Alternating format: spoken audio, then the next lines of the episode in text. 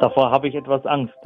Das war Martin Scherers Antwort in unserer gestrigen Episode vom Corona-Update auf meine Frage, ob wir vielleicht einen Cliffhanger nennen wollen.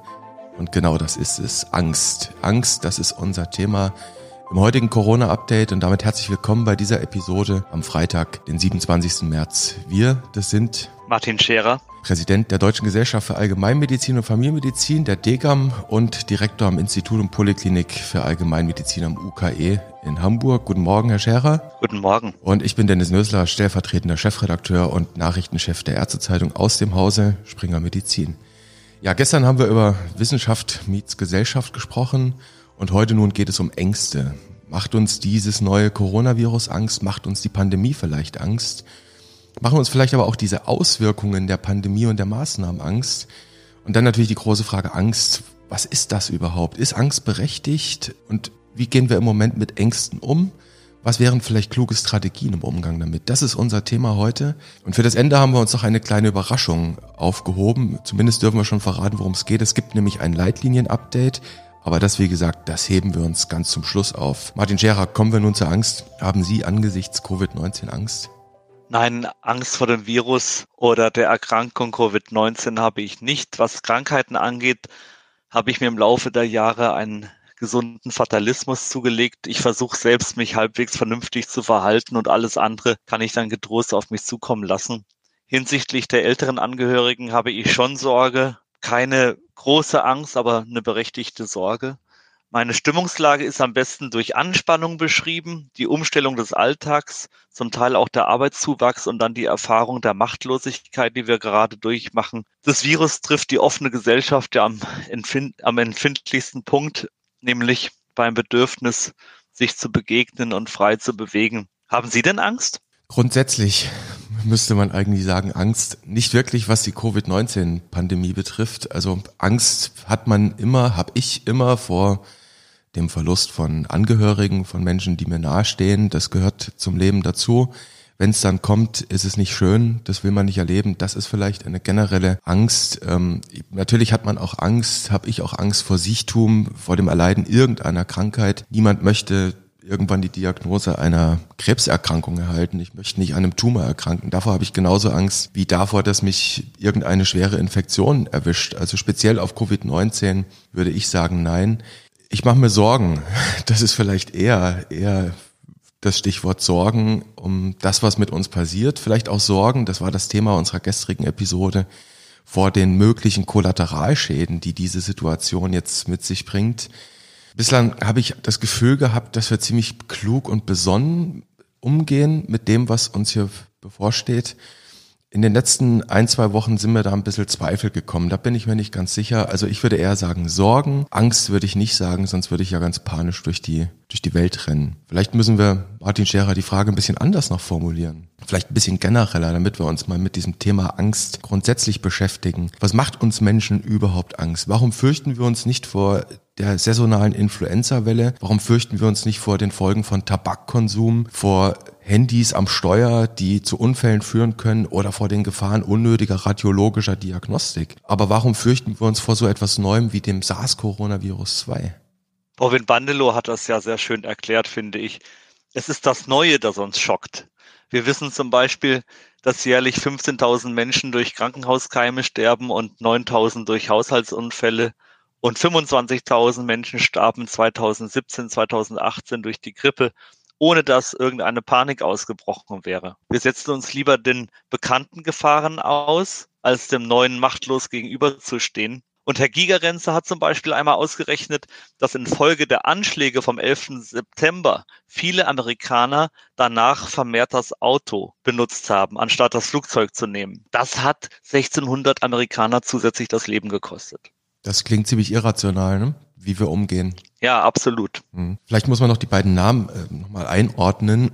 Für all jene, denen diese Leute, also Bandelow und Gigerenzer nicht unbedingt bekannt sind. Bandelow ist Psychiater und Angstforscher aus Göttingen und Gerd Gigerenzer ist Emeritus, war lange Zeit Direktor des Harding-Zentrums, beschäftigt sich mit Risiko Forschung mit Risikoperzeption und war am Max-Planck-Institut für Bildungsforschung tätig. Ich habe noch eine zusätzliche Hypothese, die schwirrt mir immer so ein bisschen durch den Kopf in den letzten Tagen und Wochen, ähm, was den Umgang mit dieser neuen Gefahr eines neuen Virus äh, angeht. Und zwar habe ich den Eindruck, wir leben in einer sehr technisierten Gesellschaft. Wir haben seit 150, 200 Jahren haben wir einen enormen Fortschritt gemacht. Wir haben alle möglichen Errungenschaften und Entdeckungen hinter uns von vom Erkennen der DNA bis hin zu den Möglichkeiten der Kernspaltung. Es kam alles etwa zeitgleich, Anfang des letzten Jahrhunderts, Mitte des jetzt letzten Jahrhunderts. Und daraus haben wir, das ist jetzt mal meine Hypothese, womöglich das Gefühl entwickelt, die Natur sei durch uns beherrschbar geworden. Ne? Das ist aber, das glaube ich, das ist eine Chutzpe. Ähm, jetzt kommt die Mutter Natur ins Spiel und teilt uns mit dem neuen Coronavirus mit, hält uns den Spiegel vor und sagt, so nicht mein liebes Kind. Und wir fühlen in dieser Situation uns so ein bisschen so, als hätte man uns das Spielzeug weggenommen. Wir stellen ganz erschrocken fest, dass das gar nicht stimmt, was wir geglaubt haben, dass die Natur durch uns beherrschbar wären. Und auf einmal entsteht ein massives Gefühl der Hilflosigkeit. Das erschreckt uns und das macht uns auch Angst, oder? Das ist so. Das erschreckt uns und macht uns Angst. Es gibt ja sogar schon Vorschläge, die aktuelle geochronologische Epoche als Anthropozän zu bezeichnen, das Zeitalter des Menschen. Es ist selbstverständlich geworden, dass wir uns die Erde untertan machen und nach unserem Gusto umbauen. Und vor nicht allzu langer Zeit gab es noch Prophezeiungen, dass wir innerhalb der nächsten fünf Jahre die Entstehung ernsthafter Krebserkrankungen verhindern können. Zuckerberg hat sowas ähnliches gesagt, wie seine Kinder werden gar keine ernsthaften Erkrankungen mehr bekommen. Und der Tübinger Medizinethiker Herr Wiesing spricht sogar von einer euphorisierten Zukünftigkeit, die es da gab angesichts der technischen Neuerungen, der Digitalisierung und all dessen, was heutzutage möglich ist. Wir sind es gewohnt, Dinge zu kontrollieren und stehen nun einer großen Ungewissheit gegenüber. Und niemand weiß, wohin uns diese Corona-Pandemie führt. Und damit meine ich nicht nur die Folgen des Virus selbst. Darüber hatten wir ja gestern schon gesprochen. Am Ende geht es eben auch um Ungewissheit. Ne? Das ist wahrscheinlich auch ein bisschen das, das, das große Stichwort. Es ist alles ungewiss, was gerade hier passiert. Es ist ungewiss, wie wir hier rauskommen. Es ist ungewiss, was wir tun sollen. Zumindest en gros. Wir machen jetzt die Maßnahmen, die irgendwie naheliegen, die Maßnahmen, die logisch erscheinen, aber es bleibt immer ein Stück Ungewissheit dabei. Und ein Versuch, mit dieser Ungewissheit umzugehen, wenn es um Viruserkrankungen, um eine Infektion geht, ist das Thema Testen. Testen, testen, testen, herausfinden, wer krank ist und dann klug damit umgehen. Jetzt wollen wir jeden und alle testen.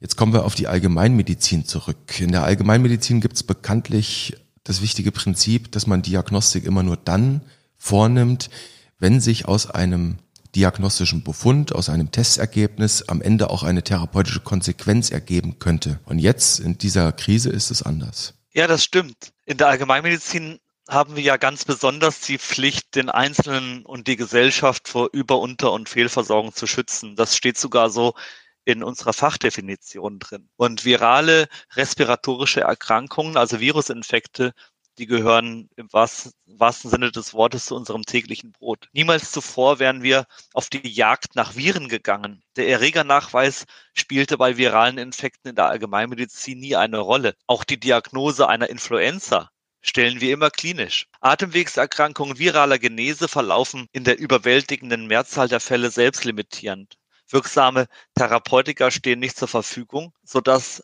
es bei grippeähnlichen Viruserkrankungen im Wesentlichen darum geht, die schweren Fälle zu identifizieren, die leichten symptomatisch zu behandeln und die schweren zu identifizieren, die eben im Krankenhaus betreut werden müssen. Dass wir aber plötzlich auch in Hausarztpraxen auf Viren testen, das ist ein Novum. Bleiben wir doch mal bei dem Einzelnen, den es am Ende betrifft, der mit einem Verdacht auf eine SARS-Coronavirus-2-Infektion ähm, vor dem Hausarzt steht, vor der Hausärztin.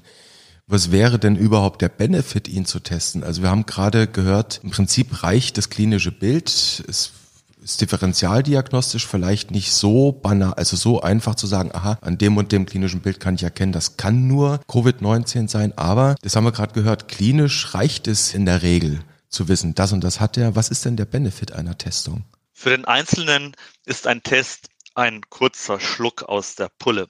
Aus der Gewissheitspulle. Die beruhigende Wirkung hält aber nicht lange an. Wenn ich heute einen negativen Test habe, kann das ja trotzdem bedeuten, dass ich mir das Virus in den nächsten Tagen einfange. Aber ja, ein Test beseitigt für den Einzelnen zumindest kurzzeitig die Ungewissheit und er weiß, wie er sich in den nächsten Tagen oder in der nächsten Zeit zu verhalten hat. Abgesehen von den Maßnahmen des Infektionsschutzes und einigen Hinweisen zum Monitoring hat das Testergebnis für den Einzelnen ja keine therapeutischen Konsequenzen. Das Problem aber ist, dass die Testerei an sich zum Synonym für Versorgung geworden ist. Und wenn Hausarztpraxen nicht getestet haben, oder nicht testen können, weil es zum Beispiel an Schutzmaterial mangelt oder an personellen Ressourcen fehlt, dann heißt es sehr schnell, dass sich die Hausärzte aus der Versorgung verabschieden würden. Das haben wir ja durchaus relativ schnell auch zu Beginn dieser Krise erlebt, zu Beginn dieser Epidemie in Deutschland, dass es dann schnell hieß, die Hausärzte versorgen uns nicht, äh, die sind nicht erreichbar, die schicken die Patienten weg und man hat in der breiten Öffentlichkeit nicht wirklich verstanden, aus welchem Grund man auch Patienten äh, bittet, bitte nicht jetzt die Hausarztpraxen zu stören, nicht wahr? Absolut, ja. Vielleicht noch mal auch auch wieder nur Pass pro Toto, eine Geschichte, wie es wie es wie es das Leben schreibt. Wir hören auf wir hören auf der einen Seite, dass beispielsweise Virologen sagen, ja Tests sind natürlich wichtig und wir müssten jetzt eigentlich jeden testen und natürlich sind Tests auch überall verfügbar. Das kriegt man dann über Nacht das Ergebnis. Das hört man, das ist so die, die eine Seite der Medaille und auf der anderen Seite stellt man fest, so habe ich es erlebt von Bekannten, von Kollegen, die eine entsprechende Symptomatik haben, die schlicht und ergreifend keinen Test bekommen, weil die Kapazitäten nicht reichen, weil die Abstrichzentren absolut überrannt sind, weil es teilweise ewig dauert. Und was wir auch hören aus der Hausärzteschaft, dass es partout nicht so einfach ist, jetzt einfach mal jeden zu testen. Ja, jeden mit Symptomen zu testen, das schaffen wir schon allein aufgrund der mangelnden Schutzmaterialien nicht. Die Masken sind ja nach wie vor sehr knapp, werden einzeln abgezählt und sind auch nur pro Praxis oft in einstelliger Stückzahl erhältlich. Man muss dann irgendwo anstehen, um die zu bekommen. Nach wie vor gilt ja keine Testung auf SARS-CoV-2 ohne Schutzausrüstung. Und deshalb sind Degam, aber auch Krankenhäuser gefordert, die aktuellen RKI-Kriterien etwas pragmatischer zu interpretieren. Und ich weiß auch von einigen Krankenhäusern, die sagen, wir müssen den begründeten Verdachtsfall versuchen, klinisch einzuschätzen. Wir können die Testindikation nicht beliebig ausweiten. Und dann haben wir natürlich noch die Laboranbieter, die seit, seit Tagen mitteilen, ja, wir machen unseren Job gut, ja, wir fahren die Teste hoch, ja, wir haben schon hunderttausende Analysen gemacht. Also wir reden hier von der PCR-Diagnostik. Das ist nicht ein Schwangerschaftstest mal eben so. Auf der anderen Seite aber jetzt schon warnen, bitte geht kritisch mit den Indikationsstellungen um, sonst schaffen wir das nicht mehr. Also selbst die Labore warnen schon, dass die Kapazität jetzt schon eigentlich an der Belastungsgrenze ankommt. Und jetzt haben wir aber auf der anderen Seite gesehen, dass das RKI seit, seit Dienstagabend, also das Robert Koch Institut faktisch empfiehlt, dass jeder mit der Symptomatik eines akuten respiratorischen Infekts auf Covid-19 getestet werden soll, also auf eine Infektion mit dem SARS-Coronavirus. Die sagen dann zwar abschließend bei Nicht-Risikogruppen nur solange die Testverfügbarkeit gegeben ist. Das schaffen wir ja gar nicht. Nein, das kriegen wir nicht hin.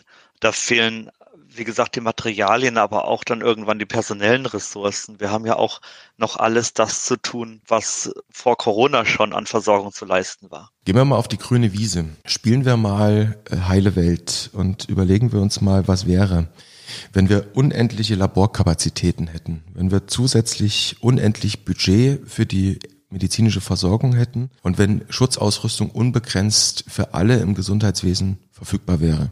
Also eine Situation, wie sie heute einfach nicht ist. Aber spielen wir nur mal für Spaß dieses Szenario durch. Sollten wir dann immer noch wirklich jeden testen?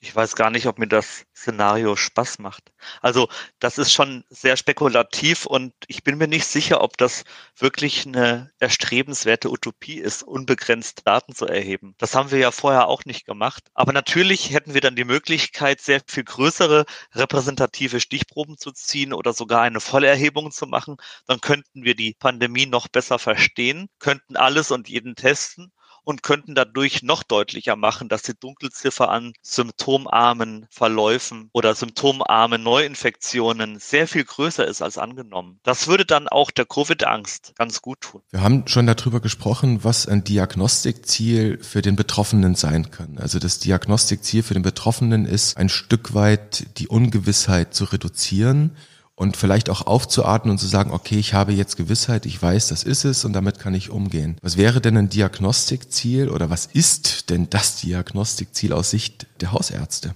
Bei der Testung auf SARS-CoV-2. Genau für die allgemeinmedizinische Versorgung, das habe ich eben schon versucht zu erläutern, hat der Test eigentlich keine therapeutische Konsequenz, außer der Möglichkeit, etwas genauer zu beraten hinsichtlich Heimisolierung und Kontakt zu Verwandten, Freunden und Bekannten. Und diese Gewissheit, die man durch den Test erzielt, ist ja auch eine sehr, sehr kurzlebige. Das kann ja beim nächsten Ausgang dann schon wieder anders sein. Insofern gilt eigentlich für die Prinzipien der allgemeinmedizinischen Versorgung, dass sich da nicht viel geändert hat. Es steht kein Therapeutikum zur Verfügung und das Wissen um Testpositivität oder Negativität hilft mir jetzt gar nicht so sehr für den Einzelnen, sondern vielmehr im Sinne des Infektionsschutzes, der Ausbreitung des Virus und der Verhinderung, eben andere anzustecken. Vielleicht ist das jetzt ein geeigneter Moment, dass wir nochmal einen wichtigen Einschub für, für alle Zuhörer da draußen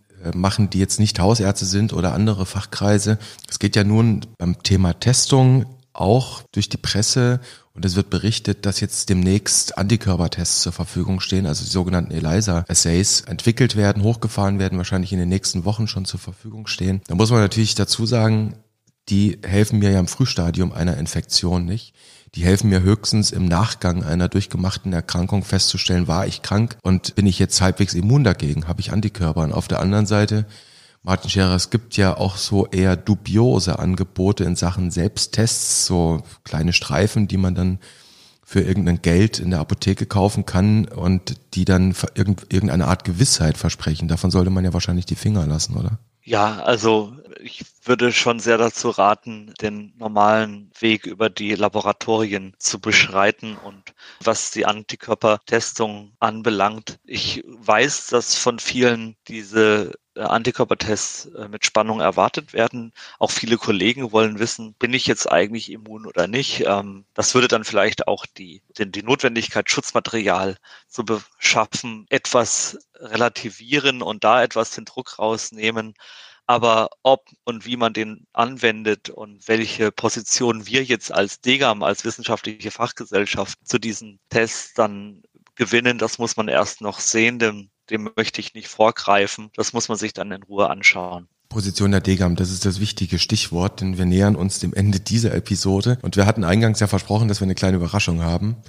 Heute ist Freitag, der 27. nochmal zur Erinnerung und Position der Degam heißt eben auch Leitlinie. Degam ist eine sich um Leitlinien kümmernde Fachgesellschaft sehr stark. Es gibt hausärztliche Handlungsempfehlungen, große S3-Leitlinien und seit etwa über einer Woche gibt es eine Degam S1 Handlungsempfehlung, neues Coronavirus SARS-CoV-2 Information für die hausärztliche Praxis. Und heute an diesem Freitag gibt es ein Update. Das ist eine Living Guideline. Das heißt, sie wird regelmäßig von den Leitlinienautoren verändert.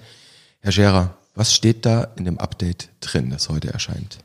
Ja, also die Deutsche Gesellschaft für Allgemeinmedizin und Familienmedizin bringt heute das neue Leitlinien-Update SARS-CoV-2 und Covid-19 heraus. Man kann es dann, das darf ich hier glaube ich mal sagen, auf www.degam.de herunterladen. Es handelt sich ja um eine Living Guideline, die aufgrund der Dynamik der Entwicklungen jeden Freitag in einer neuen Version publiziert wird. Die Herausforderung beim aktuellen Update war, die Brücke zu schlagen zwischen den RKI-Empfehlungen und dem, was in der Praxis leistbar und pragmatisch sinnvoll ist.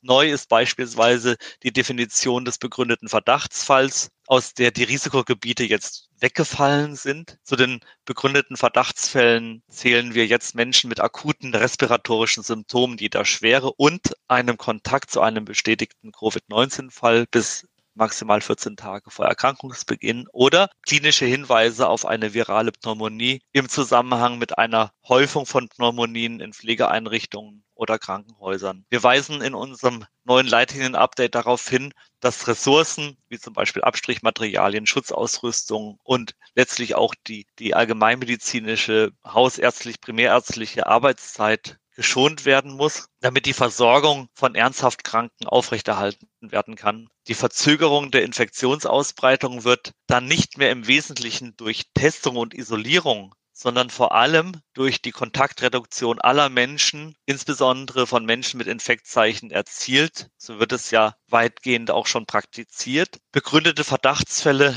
müssen daher 14 Tage in der häuslichen Isolierung verbleiben, auch wenn eine Testung nicht möglich war eine Kontaktperson und alle Mitbewohnerinnen und Mitbewohner, und dazu zählen wir Patienten wie Nicht-Patienten, sollen möglichst zu Hause bleiben und Sozialkontakte minimieren. Und die telefonische Verlaufskontrolle soll dann eine klinische Einschätzung geben. Da muss man eben schauen, dass man über Telematik den kurzen Draht behält. Also Telematik im einfachsten Sinne ist das Telefon. Genau. Was vielleicht auch wichtig ist, das ist jetzt kein, keine Neuerung in dem Update von heute, das stand schon in der ersten Version drin, ist tatsächlich auch der wichtige Hinweis an alle Hausärzte, Testungen nicht in der Praxis vorzunehmen, also Abstriche in diesem Sinne, die Testung macht dann ja das Labor, sondern Patienten wann immer möglich an regionale Testzentren, Schwerpunktpraxen, Abstrichzender, whatever zu schicken. Also 11.6, 11.7 ist da der Weg zum Testzentrum über den Bereitschaftsdienst, gegebenenfalls auch über das Gesundheitsamt anzurufen. Das ist richtig. Allerdings gab es da natürlich viele, viele, viele Rückmeldungen, dass das zu Odysseen geführt hat, dass man in den Testzentren nicht untergekommen ist, dass man in ewigen Warteschleifen hing. Es ist eben in der aktuellen Zeit alles nur semi-perfekt und äh, wir müssen uns da einfach auch von der Perfektion ein wenig verabschieden. Wir machen es eben so gut wir können. Wir nähern uns dem Ende und zum Schluss denke ich, damit wir den Kreis ein bisschen schließen können, wollen wir nochmal unser Eingangsthema aufgreifen, nämlich Angst und Ängste. Wir reden nun in der Redaktion in diesen Tagen wirklich täglich mit Ärzten, Pflegekräften, MFA und ganz oft bemerkt man, das zieht sich wie so ein roter Faden durch so ziemlich jedes Gespräch, das wir geführt haben, bemerkt man so eine Mischung aus Anspannung im positiven Sinne, also ganz nach dem Motto, jetzt ist da eine Situation und die meistern wir, das packen wir jetzt an, aber zu einem anderen Teil auch immer ein Stückchen Sorge schwingt damit. Das zieht sich wirklich wie so ein roter Faden durch die Gespräche. Noch, das ist jetzt mein persönlicher Eindruck, überwiegt das Adrenalin, will jeder seinen Job gut machen und ist sehr fokussiert auf das, was da vor uns steht. Auch Gesundheitsminister Jens Spahn hat ja gestern gesagt, das sei jetzt die Ruhe vor dem Sturm. Aber die Sorgen kann man nicht wirklich wegwischen, die da sind. Nämlich, werden wir das alles schaffen? Und schauen wir uns mal die niedergelassenen Ärzte an. Was wird aus meiner Quartalsabrechnung? Das ist so eine Frage. Ne? Wenn jetzt die Scheinzahl drastisch sinkt, ähm, habe ich dann auf einmal Honorareinbußen? Kann ich mein Praxispersonal noch bezahlen? Jetzt sind Sie Präsident der Deutschen Gesellschaft für Allgemeinmedizin und Familienmedizin. Ähm, haben Sie einen Ratschlag an Ihre Kollegen, wie sie in diesen Zeiten klug mit solchen Sorgen umgehen können? Ich sage jetzt mal nicht, wir schaffen das, aber wir kriegen das hin. Wir dürfen uns nicht verrückt machen lassen und wir sollten ruhig und besonnen bleiben. Der kühle Kopf wird ja auch ständig adressiert. Den sollten wir wirklich bewahren. Und äh, ich glaube, dass wir als Community, als Gesellschaft, aber auch als Fachgesellschaft zusammen mit dem Hausärzteverband da auch sehr eng zusammengerückt sind. Und ich glaube, wir müssen einfach Mittel und Wege finden, gemeinsam durch diese Krise zu gehen. Das gelingt dem Hausärzteverband und der DEGAM ganz gut. Und ich glaube auch, dass die medizinischen Kolleginnen und Kollegen, die Hausärztinnen und Hausärzte näher zusammenrücken, sich zusammentun, den AlkMed-List-Server, das große Austauschforum für Allgemeinmediziner, der ist sehr aktiv im Augenblick und da holen sich sehr viele Support. Ich glaube, dass diese Netzwerke und der interkollegiale Austausch uns dabei hilft, da gemeinsam durch die Krise zu gehen. Also ich bin da bei allem Fatalismus nicht schwarzmalerisch. Das heißt, wir haben von unserem Eingangsthema Angst tatsächlich so zum Ende hin die Kurve bekommen und gesagt, naja, es, ist, es ist nicht die Zeit, wo wir groß Angst haben müssen. Wir müssen aber auch nicht fatalistisch sein, packen das einfach an und irgendwie kriegen wir das hin. Und zu guter Letzt, das könnte eine kleine Tradition vielleicht werden, Martin Scherer. Für unsere nächste Episode wollen wir wieder einen kleinen Cliffhanger wagen. Ich weiß nicht, ob das ethisch wäre dann werden wir schauen, was wir damit anfangen. Martin Scherer, vielen lieben Dank für das Gespräch. Alles Gute fürs Wochenende und wir hören uns wieder an gleicher Stelle und auf gleicher Welle. Bis dann. Tschüss.